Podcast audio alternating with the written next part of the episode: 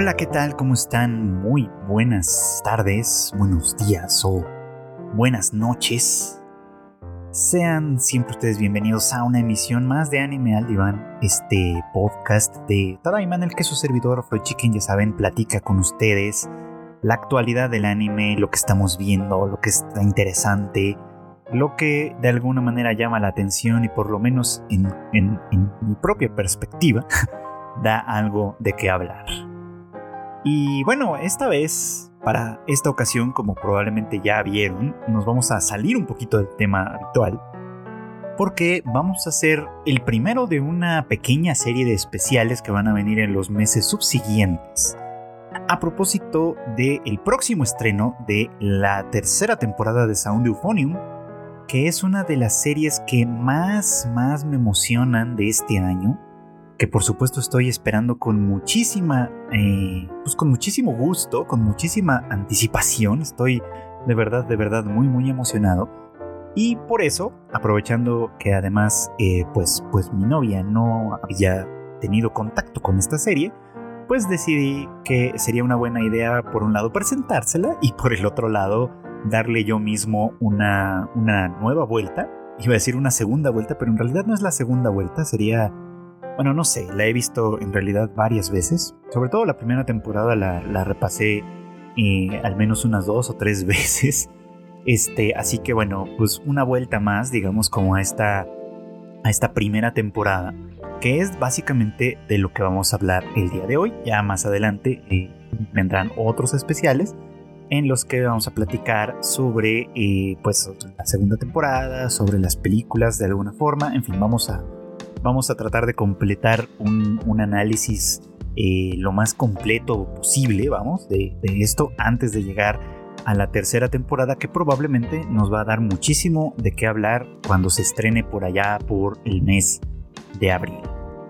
Y bueno, pues para quienes no han visto nunca nada de Sound Euphonium o Hibike Euphonium, como, pues como de alguna manera se, se llama, esta primera temporada eh, pues ya tiene sus buenos años, salió eh, por allá por el año 2015. Es una de las producciones, eh, pues digamos como más destacadas desde mi punto de vista del estudio Kyoto Animation. Y que, y que bueno, pues sigue una, la historia de Kumiko Omai, una, pues una chica, una chica que va entrando en la primera temporada va entrando a la preparatoria y que pues tiene muchas características muy interesantes de ella como personaje en sí mismo, ¿no? Pero lo que más destaca, por supuesto, pues es como esta escena, esta escena que sirve como prólogo, eh, que en realidad nos lleva un poquito más atrás, no, no, a su ingreso a la preparatoria, sino más bien a sus últimos pues, momentos, digamos, como en la secundaria, ¿no? Donde ella formaba parte del, club de orquesta, ¿no? donde pues de alguna manera se le ve en la competencia, este, pues en la competencia de orquestas, que es como habitual en este tipo de series de anime que se enfocan en clubes, ya sea deportivos o culturales, que siempre implican de alguna manera eh, presentaciones y cosas de este estilo, y que, bueno, pues en esta escena eh, tienen un buen resultado en la secundaria, pero Mm, pero pues al final del día ese buen resultado no es suficiente, pues no les permite avanzar al, pues ahora sí que al concurso nacional, de tal manera que pues se quedan un poco como en la frustración, ¿no? Y en esa escena, eh, cómico, eh, pues por un lado alegre por el buen resultado, por otro lado pues un poquito triste quizá por no haber podido avanzar, pero al mismo tiempo quizá un tanto aliviada de que pues ya había terminado todo, ¿no? Se eh, pues tiene a su lado a otra de sus compañeras, Reina Kosaka, que, que está hecha un mar de lágrimas, por supuesto, ¿no? Eh, ella al principio malinterpreta estas lágrimas como, como de felicidad, ¿no? Como, como algo eh, alegre, dado que, dado, dado que pues el resultado final de cuentas no era malo, simplemente no era suficiente para avanzar a la siguiente ronda en este caso, ¿no? Pero descubre para su sorpresa que Reina en realidad está sumamente frustrada porque ella quería llegar a las nacionales, ¿no? Y, por supuesto que el resultado para ella no es absolutamente satisfactorio de ninguna manera. Y pues por eso Kumiko, un poco como extrañada, le pregunta, pues es que de verdad pensaste que íbamos a ir a las nacionales? claramente Reina no lo toma nada bien, lo toma un tanto como, como un insulto, pues, ¿no? Y bueno, ¿no? Ahí termina más o menos esta, esta primera escena, ¿no? Y es interesante, o sea, esta, esta primera escena ya tiene muchos de los componentes que van a acompañar a Sound Euphonium a partir de ahí. Porque, eh, bueno, uno de los detalles que siempre me parecen llamativos e interesantes de Kumiko es que a menudo le pasa esto, a menudo dice cosas que piensa, las dice como sin pensarlo demasiado y termina eh, pues, pues generando un, entorno un entorno un poquito incómodo a su alrededor, pues, ¿no? Eh, eh, digo, y digo que esta es una característica muy importante de ella porque de alguna manera explica varias cosas que vamos a ver a continuación. lo siguiente que sucede cuando, cuando ya vimos esta primera escena que funciona como prólogo es ella entrando a la, a la, preparatoria, a la preparatoria de Kitauji, o sea, de Uji del norte, digamos, ¿no? Porque esta, esta serie está situada en la ciudad de Uji, que está un poquito al sur de la ciudad de Kioto, dentro de su misma prefectura, digamos, ¿no? Dentro de la prefectura de Kioto, un poquito al sur. De hecho, es la ciudad donde, donde oficialmente reside Kyoto Animation, así que, bueno, pues eh, el tema del el entorno, las locaciones y todo, pues es bastante, bastante preciso. La autora de las novelas originales, Ayano Takeda, también es oriunda de la, pues de, la prefectura, así que pues básicamente es una producción muy local en ese sentido, que, tiene obviamente pues su, su, cierto encanto.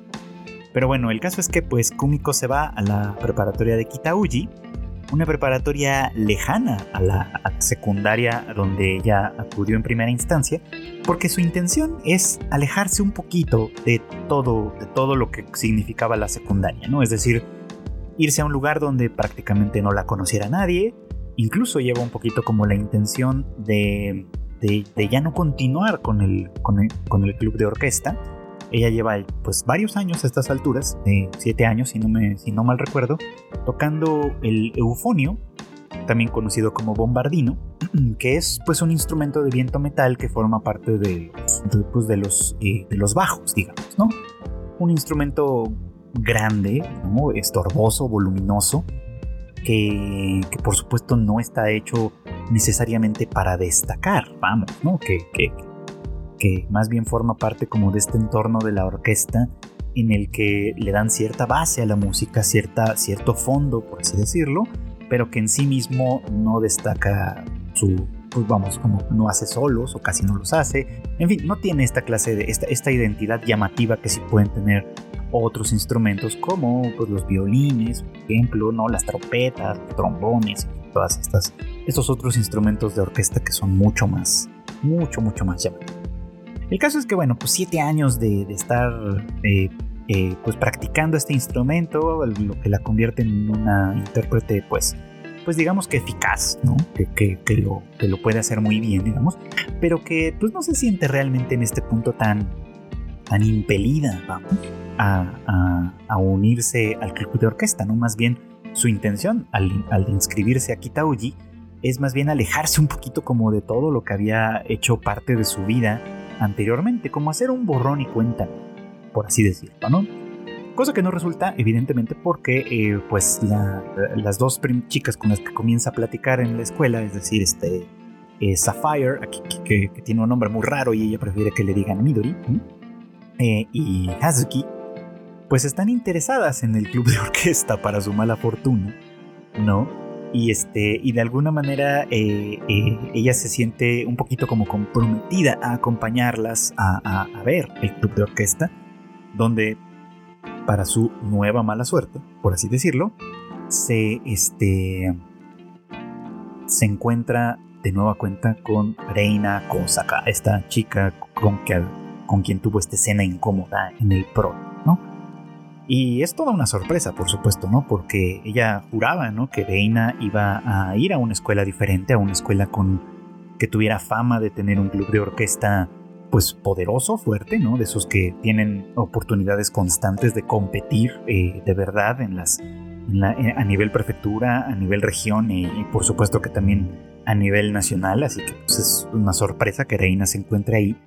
Y, y bueno, pues cosas pasan y termina de alguna manera otra vez eh, implicada en el club de orquesta y otra vez tocando el, eufonio, ¿no? Que porque en realidad llega un punto en el que ella también piensa que quizás sea una buena oportunidad para explorar otros instrumentos, pues total, si ya se metió al club de orquesta, bien podría intentar una cosa diferente, ¿no? Y otra vez las, las circunstancias de alguna manera la llevan a tocar de nueva cuenta el eufonio.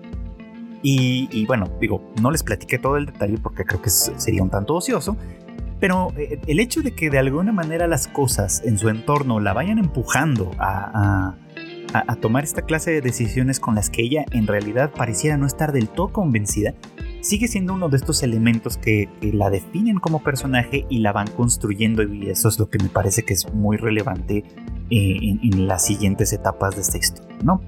Ella en realidad empieza por ahí, ¿no? No teniendo interés, no teniendo voluntad propia, ¿no? Dejándose llevar un poco como por la corriente y terminando haciendo cosas que a lo mejor en principio no quiere, pero para las que termina siendo buena de alguna manera, ¿no? Hay un punto en la historia en donde sabemos, ¿no? Nos enteramos que su, su interés original por tocar el eufonio viene, bueno, por tocar música, más bien, viene de su hermana mayor, ¿no? Que, que era una chica que tocaba el trombón eh, eh, cómico de alguna manera pues inspirada por ella, también quiere eh, entrar a la orquesta, también quiere tocar el trombón así como lo hace su hermana, pero cuando, cuando inicia digamos como su carrera en ese terreno, pues resulta que todos los instrumentos están ahí y, le ofrecen ¿no? a ella tocar el eufonio por una razón muy particular. Nadie quiere tocarlo. Y es que así suele ser. Eh, ese tipo de instrumentos que decía yo forman parte un poquito como del fondo, de, la estructura de una banda o de una orquesta, pero que realmente no están hechos para destacar, suelen ser poco populares. Entonces, pues suelen ser como, los que quedan al final, los que de alguna manera eh, nadie quiere tocar y a veces, muchas veces, pues terminan en manos de personas como ella, que realmente no tienen mucho, eh, pues, pues no tienen en realidad interés, interés genuino o interés inicial en el instrumento en sí, pero que lo hacen pues porque alguien tiene que hacerlo, como quien dice, ¿no? Entonces, pues, insisto, ¿no? Esto sigue siendo, forma parte de la construcción de ella como personaje. Y la primera temporada se enfoca mucho, mucho en eso. Eh, pues bueno, inicia esta historia así, con, con ella tocando el eufonio otra vez, con sus compañeras pues entrando a, pues, pues a la orquesta como tal. Midori ya es una persona que tiene historial tocando el contrabajo, entonces pues ella por supuesto que continúa con ese instrumento del cual ella está profundamente enamorada. Y Hazuki que venía del club de tenis en la secundaria y decide hacer un cambio, ella sí decide hacer un cambio muy radical en sus actividades extraescolares por lo cual pues se mete a la orquesta y termina siendo un tantito engatusada, hay que decirlo también. Ella, eh, eh, ella no forzada, digamos, no como cómico, sino más bien como engatusada, engañada un poquito, para tomar un puesto que, estaba vacante en la orquesta, que es como una de las tubas, ¿no? Que también es un instrumento, uh, pues probablemente un poquito peor que el eufonio en, todo, en ese sentido, voluminoso, difícil de tocar, requiere como de mucha, eh, pues de una capacidad pulmonar bastante, bastante importante este, y que además pues sigue siendo uno de esos instrumentos que de ninguna manera destacan. Entonces, bueno, pues ahí, tienen un poquito como lo que sucede y terminan ellas, pues a final de cuentas, formando parte del grupo de, bajos, ¿no? En, la orquesta, dirigido por Asuka Tanaka, una chica que también toca el eufonio y que a diferencia de, de cómico, que parece que lo hace un poquito como, como por la fuerza, Asuka parece que es un caso raro que genuinamente aprecia ese instrumento, que genuinamente lo, ama, vamos, ¿no? Y que pues no pierde oportunidad de, de, mostrar sus, sus, virtudes ante cualquier Hasta ahí todo bien. Y luego pues este eh, eh, viene la aparición de este personaje que, que a pesar de ser un personaje secundario, es fundamental para el movimiento de un montón de cosas en esta primera temporada, que es el personaje de Noburu Taki, o el profesor Taki, Taki Sensei, quien es el nuevo encargado de la orquesta. Taki Sensei eh, es un chico, pues, bueno, digo que es un chico porque en realidad es un profesor bastante joven, ¿no? Se ve que está en sus veintitantos años, ¿no? Y que eh, pues goza de, de, pues, de, cierto atractivo. Todas las chicas cuando lo conocen, pues obviamente quedan, la mayoría de ellas quedan un poco encandiladas, digamos, con sus pues con su elegancia al hablar, con sus manerismos que de alguna manera dan cuenta de, de, bastante educación y pues por supuesto con su atractivo físico, que es discreto pero, pero lo suficientemente efectivo y que cuando se presenta eh, pues comienza a hacer una diferencia, ¿no? Eh, primero les pregunta, ¿no? Como club, que, ¿cuál es su intención como, como, como la actividad, ¿no?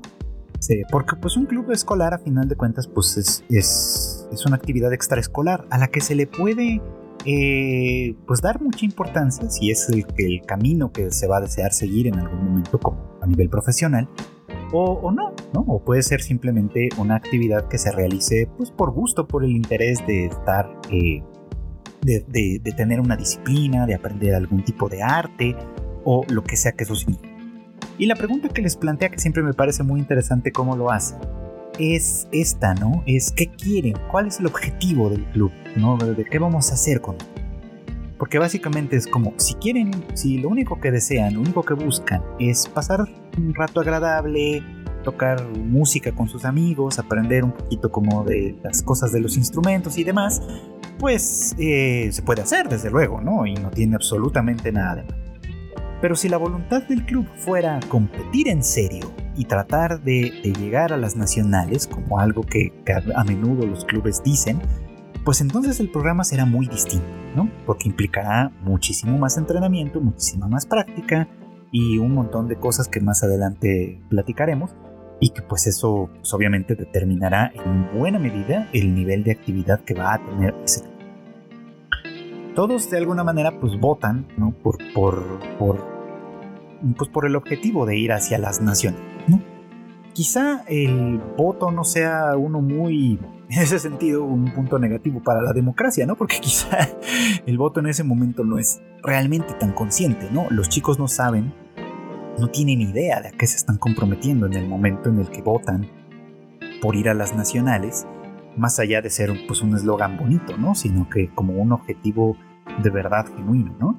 Y, una, y muy pronto descubrimos cuál es el, el, resultado, digamos, como de, esas, de esa elección, en el momento en el que Taki Sensei efectivamente les provee un programa de, ensayos y de entrenamiento que los tiene que, que, va paso a paso, por supuesto, implica distintas presentaciones, este, especialmente la del Sound Festival, que, que, va a suceder en algún momento de la serie, y que, este, y que pues van a ir determinando en qué medida el club de orquesta está verdaderamente listo para cumplir con el objetivo de aspirar, porque obviamente pues, depende de muchos factores, pero para cumplir por lo menos con el objetivo de aspirar seriamente al, a, llegar a las naciones. Entonces es como un tema muy muy interesante. No es, no es extraño en los clubes, perdón, en las series de anime que se tratan de las actividades extraescolares, por ejemplo, los Spokon, que es, creo que una de las cosas más comunes que, que de alguna manera aparecen ahí. Aquí, pues como se trata de un club cultural desde cierto punto de vista, de un, de, un club de música, pues los objetivos a lo mejor pues no son exactamente los mismos, ¿no? O sea, la competencia no es, eh, pues como suele suceder en los deportes, ganando partidos, ni mucho menos, ¿no? La competencia tiene más capas, tiene unas capas internas en las cuales la orquesta, cada uno de ellos como individuo, tiene que desarrollar sus habilidades para ponerlas en conjunto, ¿no? En los Spokon tradicionales, eh, obviamente, pues el tema del equipo es importante y demás, pero muy a menudo, una de las características esenciales de ellos es que se centra en dos o tres personas que son un poco como los líderes y tal, ¿no? Y en Eufonio no es tanto la, la, excepción en ese sentido, ya veremos que también tiene algo de ello, desde luego, pero resulta muy claro que el desarrollo de una orquesta tiene que ser una especie como de complemento importante entre el desarrollo individual de cada instrumentista, vamos, de cada músico, que después se tiene que poner al servicio de un interés comunitario. y, esta, esta, como dialéctica de, la actividad se vuelve o se puede volver absolutamente problemática, ¿no? Casi toda la primera parte de la serie consiste en esto, ¿no? En, en que las, los distintos miembros de la orquesta van enfrentando algunas dificultades, algunos, algunos procesos, las amistades se van eh, pues afianzando y Kumiko siente un compromiso personal con Reina, a quien siente que, pues le debe una disculpa, ¿no? Después a, partir del malentendido que tuvieron eh, pues en, en, el concurso de orquestas en la secundaria, ¿no? Siente que le debe una disculpa y al mismo tiempo siente que no, ¿no? Al mismo tiempo ella siente que en realidad no hizo nada malo, pero que, pero que de, alguna manera de todos, pues se sigue sintiendo en deuda con ella, ¿no? Lo cual hace que varias veces eh, eh, el interés de Kumiko sea acercarse a, ella sin conseguirlo, tratar de llamar su atención de alguna manera sin, sin lograrlo, y pues tratar de, insisto, trabar una relación con ella, crear una relación con ella que le permita, pues por un lado, pues, pues aclarar, ¿no? Tal vez no disculparse, sí, pero aclarar lo que pasó. Y, bueno, pues eso sucede en algún momento y a partir de ahí empieza lo que podríamos llamar polémico de esta historia. Quienes ya la vieron seguramente saben a qué me refiero, ¿no? Eh, después de una serie de pequeños malentendidos, Kumiko termina invitando, entre comillas, a, Reina a salir con ella eh, en, el, Festival Agatha, ¿no? Un festival pues, de estos tradicionales que vemos a menudo representados en anime, que suceden en torno a un templo o un santuario, que pues implican fuegos artificiales, este, comida, obviamente, algunos juegos, eh, niñas que visten yukata y en fin, esta clase de cosas bonitas a los que bonitas culturales, digamos, al que, a, las que el, anime nos tiene bastante bien acostumbrados, ¿no? Entonces, bueno, la invita, eh, un poquito como sin querer, un poquito como accidentalmente, Reina acepta y terminan reuniéndose la noche del festival. Esta reunión es paradigmática y muy interesante en muchos sentidos, porque eh, Reina le pide a Kumiko que, que lleve eh, su instrumento, el eufonio, este, es que, pues repito, ¿no? Es un instrumento pesado, estorboso, complicado, ¿no? Y bueno, pues, pues ella obedece, ¿no? Sin, sin, rechistar, un poquito, pues abiertamente al menos, ¿no? Para encontrarse con ella eh, en las faldas de, de el pues, de un cerro, de, del cerro Daikichi, que se encuentra en esta, esta localidad. Y, el encuentro con ella es muy interesante, ¿no? Porque les voy a platicar básicamente, ¿no? Lo que es, aunque ustedes ya lo han visto seguramente al, escucharme contarlo, se recordarán perfectamente esas imágenes porque, por supuesto que Kyoto Animation echó extra, eh, eh, extra esfuerzo en que esto se diera de manera perfecta, ¿no? Eh, cómico de a Reina no enfundada en una yucata ni nada por el estilo, sino en un hermoso vestido blanco que con, pues ahora sí que con la luz de las estrellas y la, y la noche misma, pues adquiere una tonalidad un poquito como azulada, ¿no?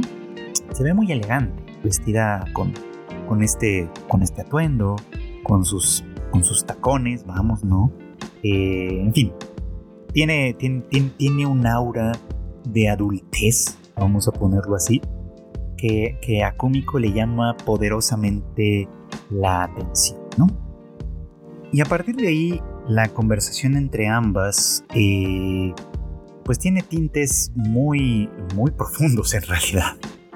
Eh, primero que nada porque, bueno, Nadeina también reconoce, ¿no? Que, que, así como Kumiko de alguna manera trataba de, de, de acercársele, y de hablar, pues ella también estaba buscando como la oportunidad de acercársele, pero por una razón completamente distinta. Y es que eh, identifica en Cómico, pues vamos a decirlo de esta manera, ¿no? Parece que la ve como, como, de una manera muy transparente. Y, esto es muy interesante, ¿no? Porque ella es la que señala abiertamente que, que su interés en Cómico no es porque piense que sea una buena chica, ¿no? Una chica amable, simpática, amistosa, eh, de carácter llevadero, como aparentemente casi todo el mundo piensa. Sino que más bien, eh, Reina la ve como una persona con un carácter eh, deplorable. pero, pero, ah, ah, y a quien desea de alguna manera arrancarle, como ella dice, como ella misma dice, la máscara de niña buena, ¿no? Eh, Kumiko interpreta esto en primer lugar casi como una especie de insulto. No, no se ve, no luce ofendida, sino más bien avergonzada, ¿no? Como si, como, como si este, este, este, este exponerle de frente, ¿no? Que ella no es la buena chica que ella misma parece pensar de sí misma, sino, sino mostrarle como un espejo que refleja los, los aspectos más oscuros, digamos, de su personalidad. Eh, pues eso sí, resulta ser como una experiencia incómoda de la cual, con la cual no sabe realmente cómo reaccionar. Y todavía más aún, cuando Reina le, dice, y esto es uno de los primeros grandes motivos de, polémica en esta serie, que, al, el hablar de su carácter deplorable y el hablar de, de, querer arrancarle esa máscara de niña buena, no es para insultarla ni para incomodarla de ninguna manera, sino que es, al contrario, una declaración de amor. Estas palabras son fuertes, hay que decirlo, ¿no? son importantes, son, son serias, ¿no? Cómico al principio eh, no sabe exactamente cómo tomarlas, que parece como, bueno, este, debes estar loca, ¿no? Si quieres decirme algo como eso.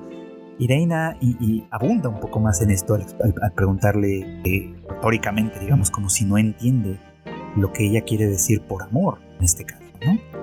Total que la conversación va desarrollándose en ese sentido, va eh, obviamente exponiendo esta idea de, que Kumiko quizá no demuestra ah, abiertamente sus verdaderos sentimientos, eh, sus verdaderas impresiones, ¿no? De hecho, insisto, esto tiene mucho que ver con la forma en la que a veces sí las expresa, es decir, con todos estos momentos en los que Kumiko habla sin pensar y que luego tiene o siente la necesidad de retractarse genera un ambiente un tanto incómodo, que a veces pareciera como, como que se toma por, por, lo cómico, ¿no? Justamente se toma por la parte, eh, por la parte cómica de la, de la circunstancia y realmente pocas veces se le toma en serio, ¿no?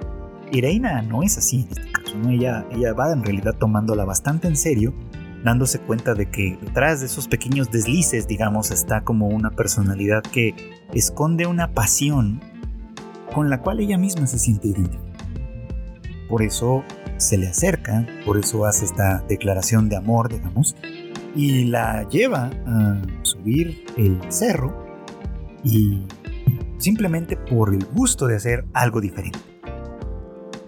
Porque Kumiko ciertamente se lo cuestiona, ¿no? O sea, eh, ¿por qué en un día como el del festival, en el que todo el mundo acude a, pues sí, básicamente a eso, al festival, a ver los fuegos artificiales y demás, ¿por qué ellas tienen que hacer algo tan eh, diferente y tan molesto quizá como subir el cerro cargando sus instrumentos musicales, ambas llevan el propio, este, para ver la ciudad desde ahí y, tener una conversación, ¿no? Y Reina le dice muy claramente, al final Reina es una adolescente también, hay que tenerlo en consideración, pero, pero justamente le dice esto, ¿no? Que su interés no, era, no es hacer lo que todo el mundo hace, su interés es diferenciarse, es ser una persona dueña, de, por así decirlo, de sí misma, ser una persona que de alguna manera eh, eh, destaque entre los demás, ¿no? Y más aún, le explica que por eso es que, es que toca ella la trompeta, ¿no? La trompeta que sí es un instrumento vistoso, que sí es un instrumento que destaca, que sí es un instrumento eh, que de alguna manera tiene muchísimas piezas musicales, tiene parte fundamental de la melodía, vamos, ¿no? En fin, una, una, elección por sí misma, que obviamente vamos a ver que tiene otras raíces también, pero que a final de cuentas obedece a este deseo, a este anhelo de Dane de ser una persona especial, ¿no? Eh, y, en esta conversación queda claro, en esta conversación que ambas tienen en, la cima del, del monte Daikichi, este, es muy claro que, que, Reina piensa que Cómico es igual a él, de alguna forma, que tienen eso en común. Y, por eso es que le expone tan abiertamente ¿no? Y, al mismo tiempo eh, mm, predice, por así decirlo, que en el proceso de convertirse en una persona especial, en una persona destacada, necesariamente va a entrar en conflicto abierto con otras personas que probablemente no solo no busquen lo mismo que ella, sino que muchas veces van a buscar lo contrario, ¿no? Es decir, van a buscar que cualquier persona que intente colocarse desde esta posición de especialidad, digamos, ¿no? De, este, de, este, de esta posición destacada, se eh, eh, renuncia a ella para conformarse con el resto. Es una declaración importante, desde luego, ¿no? Que impresiona mucho a Kumiko, que la hace sentir, pues, pues quizá un poco como sobrepasada, ¿no? Este, al principio, de hecho, las reacciones de cómico a toda esta experiencia son muy interesantes porque por un lado eh, reconoce ¿no? la, valentía y la fortaleza de, Reina al, buscar, digamos, un objetivo tan grande, eh, al mismo tiempo, pues quizás siente que ella en realidad no tiene absolutamente nada que ver con eso, que ella no, no, busca nada semejante. Por supuesto que también eh, se siente inquieta, ¿no? En cuanto a que a que esta, esta declaración de guerra también, digamos, pueda ser como una, una pues pueda generar pues dificultades, conflictos, ¿no? Desavenencias con los demás, simplemente por esta negativa a conformarse con, con lo que los demás buscan, con lo que los demás quieren, ¿no? Y, bueno, en fin, o sea, hay, hay como muchos, muchas emociones en cómico que de alguna manera van siendo evidentes, tanto con sus reacciones como con sus dudas, como con estos momentos de soledad en, las que, en, los que ella pareciera que va ponderando un poco como lo que se le va presentando. A final de cuentas, a pesar de lo que Reina dice, pues ella en principio no se siente identificada. En principio ella, eh, recordemos que viene de un, de un momento en su vida en el que quiso romper con todo esto. Y que más aún, eh, todos estos años de experiencia que tenía eh, como, pues, pues, como intérprete de Eufonio para ella no parecían tener un significado mucho más grande que simplemente haberse dejado llevar por la inercia, ¿no? Por esa inercia que, eh, en principio, o sea, en principio surgió como parte de un deseo, ¿no? El deseo de ser como su hermana, de tocar el trombón y demás, pero que después se convirtió simplemente en una actividad que realizó por inercia en el momento en el que el eufonio cayó en sus manos, vamos, y que, que siguió interpretándolo, siguió aprendiendo a, usarlo, siguió haciendo como todo lo que correspondía con ese instrumento, simplemente porque desde cierto punto de vista era lo que tocaba, como si ella no tuviese más elección que dejarse llevar por esa corriente. Entonces, pensando que ella viene de ese lugar, pensando que ella viene de ese espacio, a pesar de tener siete años, decía yo, eh, practicando ese instrumento, ¿no? pareciera como que no le da realmente mucha importancia a todo eso, ¿no? Y esta importancia viene de una, de una fuente externa que es muy interesante, que de nueva cuenta lo decíamos, ¿no? Que es precisamente el profesor Taki, ¿no?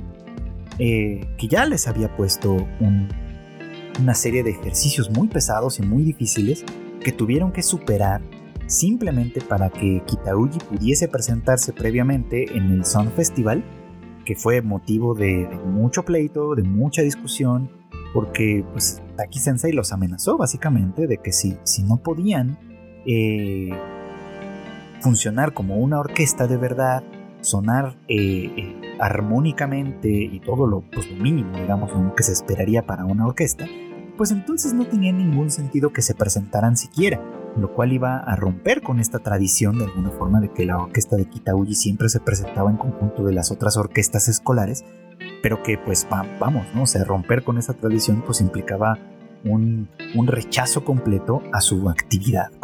O sea, las mejoras ya venían, ya venían sucediendo y se hacen todavía más profundas después de esta conversación cuando se anuncia, ¿no? Que, bueno, ahora no me acuerdo muy bien si esto se anuncia antes o después, pero bueno, el chiste es que es cuando se anuncia que, eh, la, que, la selección, digamos, de quienes van a formar parte de la orquesta de concurso, eh, pues básicamente será a través de audiciones. Y pues a lo mejor quienes no estamos muy al tanto de cómo funcionan estas orquestas y demás, pues podemos llegar a pensar que, bueno, pues eso sería lo lógico, ¿no? Hay que hacer audiciones. Pero en la sociedad japonesa y en muchas otras también, no, no, no, es exclusivo de esta sociedad, pero es bastante significativo que ahí aparece constantemente representado. En la sociedad japonesa, la autoridad, digamos, como por, por, por superioridad de edad o de experiencia, es muy importante.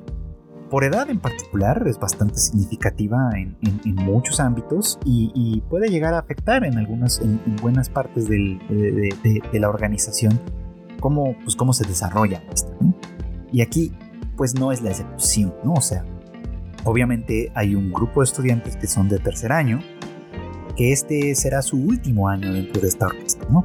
Y que por esa razón eh, se sienten como con la, ¿cómo decirlo? Pues sienten como que tienen el derecho de entrada de formar parte de la orquesta de concurso, ¿no? Porque pues, hay que tener consideración a ellos, que han estado tres años en el club y que por lo tanto pues tendrían que tener cierta predilección o cierta preferencia, ¿no? Están obviamente pues también los de segundo, que, que, son un grupo complicado, digamos, ¿no? Eh, el anime no nos lo cuenta con todo lujo de detalles, pero ciertamente se nos presenta como que, como que el año anterior, es decir, el año anterior a que Kumiko entrara a la, preparatoria, el club de orquesta había tenido un conflicto muy muy serio en el cual los alumnos de, de, de tercero, que ya egresaron, eh, pues básicamente excluyeron de todas las actividades a los alumnos de primero, ¿no? Que son los que hoy están en segundo y que, eh, y que pues básicamente eso propició una profunda división en el club, la salida de muchísimos miembros eh, originales de primero y que los, algunos de los que se quedaron pues básicamente se quedaron pues, pues, como frustrados, se quedaron en, una, en una posición tan, tan, tan desastrosa, digamos, que incluso eh, como el caso de Natsuki, que también forma parte del grupo de los, de los momentos que tocan bajos, también en Eufonio, este, eh, pues, pues simplemente han perdido la voluntad de tocar, ¿no? Asisten al club como siempre, pero, pero no ensayan, no practican, no, no desarrollan más sus habilidades, ¿no? Y entonces, bueno, pues ahora que, que las cosas parecen haber cambiado tan radicalmente, los alumnos que entonces eran de segundo, que hicieron todo lo posible por, rescatar al club de las cenizas y que ahora en tercero, pues de alguna manera eh, están empezando a ver los resultados de, sus, de sus propias actividades, de sus propios éxitos, pues obviamente necesitan eh, el aliciente, vamos, ¿no? De formar parte de la orquesta. Pero la proposición de Taki Sensei de, de hacer audiciones pone eso en tela de juicio porque no es nada extraño, claramente, que un alumno de primero tome el lugar que le correspondería, entre comillas, a un alumno de segundo o de tercero, simplemente porque tiene más tiempo tocando el instrumento. De hecho, ese es el caso de Kumiko. El caso de Kumiko, que ya lleva, como decíamos, siete años eh, pues tocando el eufonio, supera con creces la experiencia que, que, tiene Natsuki, que va en segundo año, y que comienza a estar un poco más motivada a practicar, a mejorar sus habilidades, pero que evidentemente pues está en una absoluta desventaja frente a Kumiko, simplemente porque el nivel de experiencia que tienen ambas es muy, muy grande, a pesar de que Natsuki eh, pues le lleva un año de edad, básicamente, ¿no? Entonces, esta, esta postura que rompe tanto con las costumbres y demás, pues se vuelve el eje fundamental del, del, conflicto final de la primera temporada, que es este en el que, eh, en, cuanto a la parte de trompetas, eh, pues obviamente Reina entra dentro de la pues, dentro de la selección, pero no solo eso, sino que además es elegida para tocar el solo durante las presentaciones, haciendo a un lado a Kaori, una alumna de tercero, que de alguna manera es la líder de la parte de trompetas y que pues es una persona fundamental para, para o ha sido una persona fundamental en toda la operación del club de orquesta, ¿no? Y que pues obviamente pues sus amigas, especialmente Yuko, que la admira tanto y podríamos decir que tiene un crush con ella, este, eh, pues ella desespera claramente, ¿no? Al darse cuenta que pues el sueño de Kaori de tocar el solo de trompeta, de destacar y demás, pues se vio coartado por el talento de Reina y, bueno, pues, suceden muchas cosas ahí que ahorita tal vez es ocioso discutir, ¿no? La cuestión es que todo este conflicto, que es, que es, que es como muy interesante, de alguna manera lleva a Kumiko a confrontarse consigo mismo, ¿no? Eh, obviamente pues e, e, ella está detrás de Reina apoyándola, siendo como su soporte dado que ahora son amigas más bastante más cercanas a partir de esa conversación en el, en el monte. Este, pero que además eh, eh, ella misma comienza a encontrar dificultades en su propia interpretación, en su propia forma de, tocar el instrumento. Comienza a, a, verse constantemente reprendida por Taki Sensei, quien no está satisfecho con su con, cómo hace las cosas, no está satisfecho con cómo toca.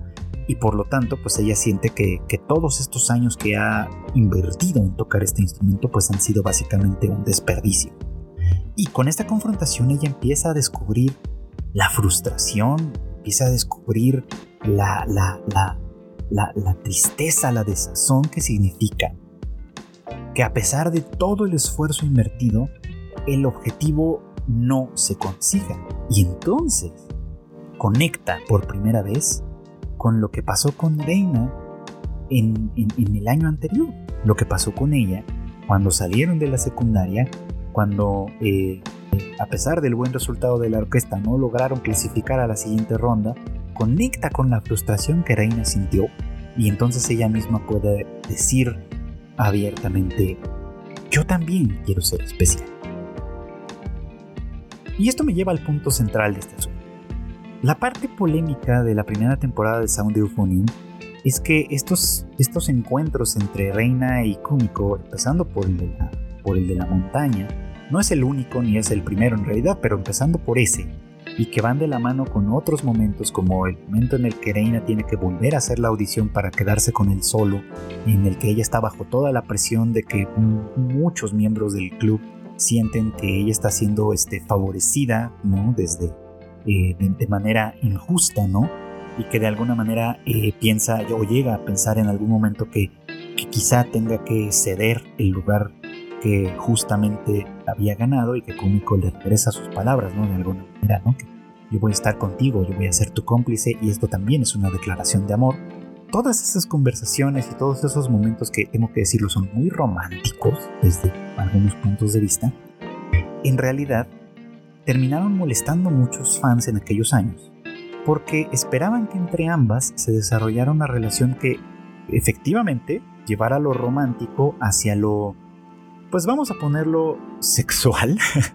no porque hubiera necesariamente una cuestión sexualizada de que, no se convirtieran en novias, se besaran y todas esas cosas, sino que la, intención de ahí de alguna manera era ver a estas dos chicas, esta, esta compenetración que de alguna manera podían tener, esta identificación que de alguna manera podían tener, como algo que eventualmente derivara en un romance hecho y derecho, vamos, ¿no? Como lo entenderíamos eh, coloquial. Y, honestamente, aunque entiendo de dónde vienen y en principio no me parecería que, fuera un desarrollo malo, ¿no? Me gusta más, me gusta mucho más lo que Sound Euphonium acaba haciendo. Porque acaba siendo un ensayo, sí, sobre el amor, pero no sobre el amor romántico como tal, sino sobre el amor a muchas cosas sobre el amor a los amigos, sobre el amor a lo que uno hace, sobre el amor a sus propios, a, sí mismos, incluso sobre el amor a, sus ambiciones, en fin, una historia de amor hecha y derecha en, varias capas, que por eso es que me parece que quedarse en el nivel del romance Yuri, digamos, del romance este, adolescente entre dos chicas, ¿no? que por supuesto que, no hubiera sido una mal, un mal desarrollo tampoco, me parece que es una lectura que se queda nada más en la superficie y que la frustración que los fans sintieron con base en esto, de alguna manera en muchos sentidos puede ser que impida que vean más allá lo que está sucediendo. Porque eh, obviamente si, si, si, si, ponemos el foco en, la relación de Reina y Kumiko, vamos a identificar estas partes que son muy románticas, insisto, ¿no? Eh, las dos declaraciones de amor que suceden en un momento dado, ¿no? Eh, esta, esta, fascinación que Kumiko tiene con Reina tanto desde el comienzo de la serie y que va progresando hacia el, hacia, hacia el, hacia el final, por supuesto, pero que concluye con un descubrimiento de sí misma, que eso es lo que me parece que es fundamental de esa primera temporada, ¿no? Porque el desarrollo de Kumiko va de ser una persona que simplemente se deja llevar por lo que de alguna manera los demás le obligan, por lo que, bueno, no le obligan per se, pero ella siente que sí, de alguna forma, ¿no? Que se deja llevar como por esta inercia, que hace las cosas pues porque puede, pero no necesariamente porque quiere, que de alguna manera va confrontándose poco a poco, porque, insisto, ¿no? Esos siete años con el eufonio se vuelven fundamentales, ¿no? En el momento en el que le permiten ganar un espacio en la, en la audición original sin mayores problemas, pero que una vez que está dentro de eso, una vez que está dentro de la orquesta, eh, demuestra que pues no es suficiente, ¿no? Que para, que para realmente cumplir con las expectativas del profesor en este caso, eh, ella tiene que dar más que eso, tiene que hacer valer esos años de experiencia, ¿no? Y para hacerlos valer, tiene que apropiarse, digamos, de algo que, en realidad ahí ha estado haciendo por inercia durante muchos años. Es decir, tiene que convertir su, su, su, trabajo, su actividad, su interpretación del instrumento en algo que pase de lo, de, lo anodino, de lo cotidiano, de lo, de, lo hecho por costumbre, tiene que hacerlo pasar a algo especial, decidido, voluntario y por supuesto que pase incluso por el amor que ella debe de tenerle a ese instrumento y a la actividad que realiza. Es decir, ese proceso es lo que me parece verdaderamente fundamental de Sound Euphonium en esa película, en el que Kumiko poco a poco va cambiando ante nuestros ojos mismos, porque la serie creo que hace un gran trabajo mostrando ese, ese progreso de, unas, de muchas maneras sutiles, hasta llegar a ser la chica que llena de frustración conecta con los sentimientos que Reina tuvo meses atrás de los que ella fue testigo y que descartó con esta pregunta cínica casi, ¿no? Que, era como de verdad creías que íbamos a llegar a las nacionales. Este, eh, y, que, y que ella se encuentra ahora en esa situación. Y que al encontrarse en esa situación, lo único que le resta es asumir su propio deseo, su propia voluntad y decir, sí, yo también quiero ser especial, sí, yo quiero seguir tocando este instrumento en particular. Sí, yo quiero ser alguien que de alguna manera destaque en este sentido, ¿no? Con lo cual va a llevarnos a, a, algunas rupturas, por ¿no? Por un lado, tiene que romper con ella misma, ¿no? Tiene que dejar caer, vamos a ponerlo así, esa máscara de niña buena, que no es cosa fácil y que por supuesto vamos a ver ya cuando entremos hacia la segunda temporada que algunos resquicios de esto van a quedar, que el cambio no fue definitivo ni mucho menos, pero que eh, eh, es un primer, un primer paso fundamental para asumir quién es ella de verdad y qué es lo que ella quiere. Por eso es que he estado siempre por años tan en contra de que se reduzca lo que pasa con Sound Euphonium a un romance entre dos chicas. No niego que hay, un, hay, hay, una cuestión muy romántica que sucede entre ellas, pero todavía me parece más bonito enfocarlo desde este lugar. Son, sí son un poco como almas gemelas, ¿no? Pero no quiere decir eso que por eso tengan que irse a la cama, vamos a ponerlo así, ¿no? No quiere decir que tenga que, seguir ese, ese camino, ¿no? Lo bonito de la literatura, eh, y aquí me parece que podemos estar hablando de literatura de verdad, lo bonito de la literatura es que nos permite explorar estos sentimientos en terrenos que, que, que, nos permiten enfocarlos con mayor profundidad, ¿no? Porque si ustedes revisan sus propias relaciones de amistad, de hermandad, de, de, camaradería con otras personas, a lo mejor descubrirán que hay en su entorno personas con quienes son muy afines, quizá, ¿no? Personas con quienes se vinculan de una manera muy profunda, muy genuina, que, que, son personas que son indispensables en sus vidas y que no por eso son personas con quienes su relación pase por lo sexual, por lo sexualizado. O sea, que puedes tener formas genuinas de amor con personas con quienes no tienes intenciones de llegar a algo más que lo físico, vamos, O algo más, algo más hacia lo físico, vamos, ¿no? Que no se tiene que convertir en tu pareja, que no se tiene que convertir en, en tu novia, ni mucho menos, ¿no? Pero que de alguna manera esa afinidad existe y, merece ser honrada en su propia medida. Creo que eso es lo que pasa entre cómico y Rey, ¿no? Son muy afines, podríamos pensar que son hasta almas gemelas, pero no por eso va a ir por ese lado.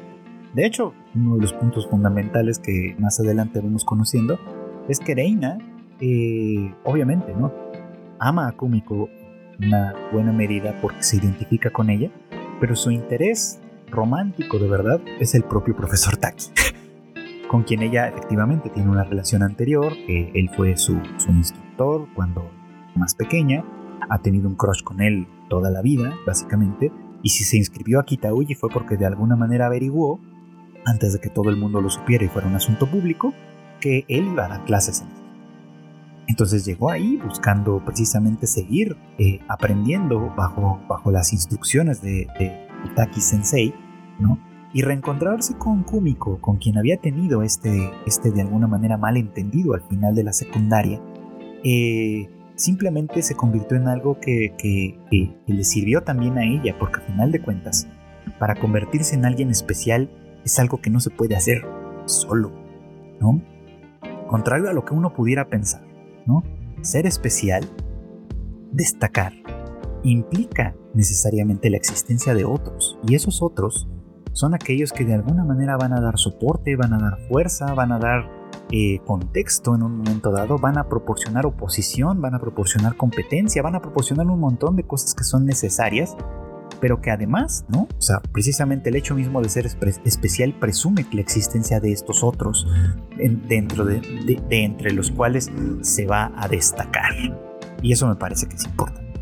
Pero al mismo tiempo, una persona que busca ser especial no solo necesita competencias, no solo necesita oponentes, no solo necesita, digamos, como público de fondo, aunque suene muy mal, también necesita aliados.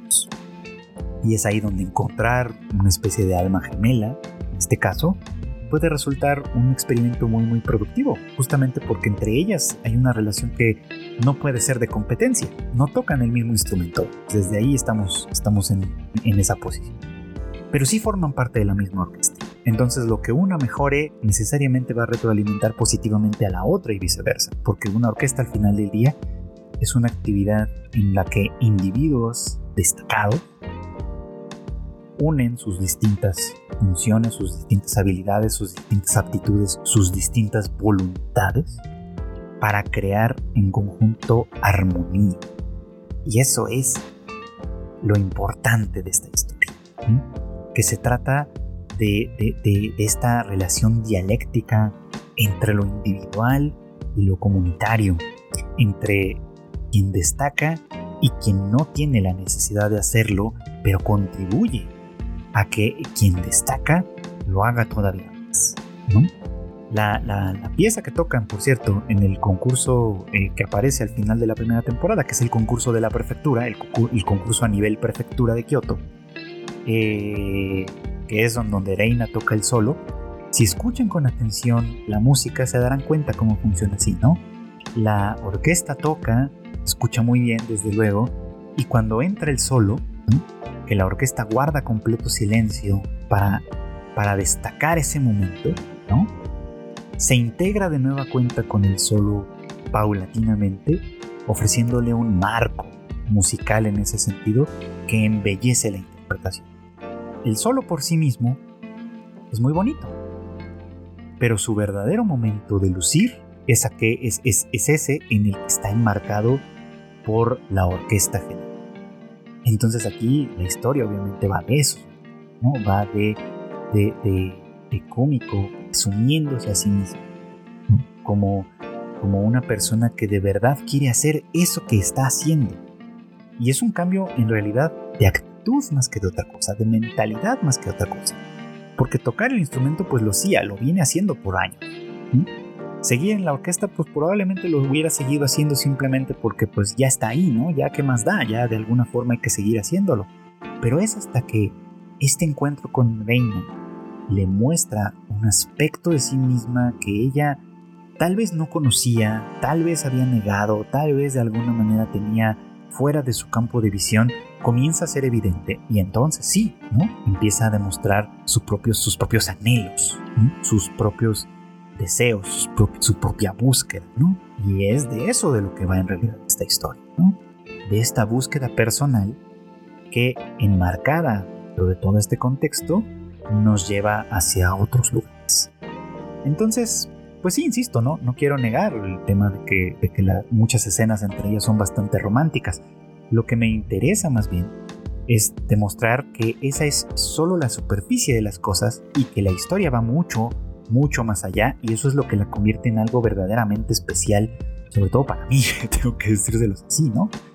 Porque historias de, de, deportes, de clubes, de etcétera, hay, hay cientos. Pero la que conecta conmigo en este caso es esta. Y es por eso es que es una de mis grandes favoritas de toda la vida. Porque creo que la manera en la que desarrolla este personaje cómico que a mí me encanta es simplemente genial. Y creo que merece la pena ser vista con otros ojos, ser vista más allá de lo que vemos en la mera superficie. Y esto fue todo por hoy. Gracias, como siempre, por acompañarme en el anime al diván. Ya saben ustedes que este podcast sale prácticamente todos los miércoles en algún momento del día y está disponible en muchas plataformas de audio, incluyendo las más populares desde luego, pero también muchas otras para su conveniencia. No olviden que además en Tadaima tenemos más contenido para ustedes. Tenemos el Tadaima Live en punto de las 9 de la noche, hora de la Ciudad de México, a través de nuestros canales en Facebook, en Twitch y en YouTube. Eh, tenemos por ahí el Rage Quit que nos tiene pendientes algunos episodios, creo yo, que espero que ya pronto salgan. Y pues Kika promete que el Shuffle volverá, esperemos que lo, que lo cumpla próximamente. Eh, no se olviden además que las noticias más relevantes del tema del anime, del manga y demás las van a encontrar en tadaima.com.mx, así como en nuestras redes sociales arroba tadaimamx. A mí personalmente me van a encontrar como arroba chicken en prácticamente todos lados. Y pues ahí estaré esperándolos para que me platiquen qué opinan de este episodio, si ya vieron Sound Euphonium, si les gustó, si no les gustó, si están de acuerdo con mi percepción o no. Me parece que es muy interesante todo lo que ustedes puedan compartir conmigo. Eh, yo me despido agradeciéndoles siempre su preferencia, su escucha, sus recomendaciones, sus calificaciones y todo lo que puedan hacer porque este podcast llegue a más personas. Y les deseo, como siempre, que pasen buenas noches, buenas tardes o buenos días. paz.